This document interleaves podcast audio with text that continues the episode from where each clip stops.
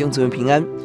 今天我们解思想撒母记上第十二章，撒母耳的最后劝勉与立王的提醒。一到五节，撒母耳表达自己的侍奉清白，没有欺负人，没有收贿赂。六到十二节，他回顾以色列史，是神的拯救史，包含出埃及、摩西、亚伦跟事实带来的拯救。但可叹的是，先人不断的蒙拯救，先人也不断的犯罪，忘记神，离弃神。十三到二十五节，在今日扫罗登基大典，一个欢庆的时候，仍然提醒百姓：君王不是我们依靠，唯有神可以做我们依靠。提醒依靠神，不依靠神是极大的罪恶，并且透过收割的季节，打雷下雨这个神迹来印证所传的道。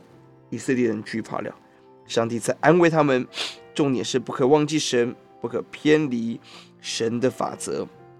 这一章，撒母耳这位侍奉者最后的提醒，勉励我们三件事：第一，一到五节侍奉者的清白跟道德的高尚是何等的重要；十三到二十五节是撒母耳不断的提醒百姓不要离弃神，要敬畏主；二十三节是他的两个重要的服饰。他说：“据我。”断不停止为你们祷告得罪，以致得罪耶和华，我必以善道正路指教你们。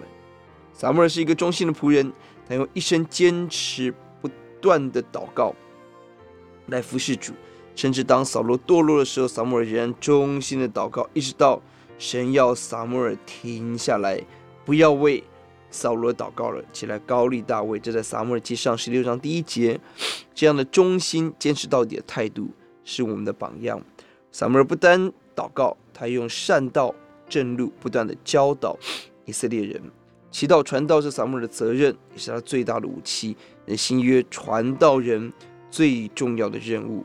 求主让我们今天拿起神给我们的权柄，警醒守望。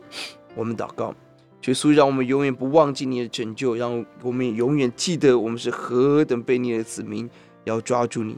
也求让我们侍奉的人成为清白高尚的侍奉者，让我们的祷告被神点燃，让我们的教导被神更新，讨主喜悦。听我们的祷告，奉耶稣的名，阿门。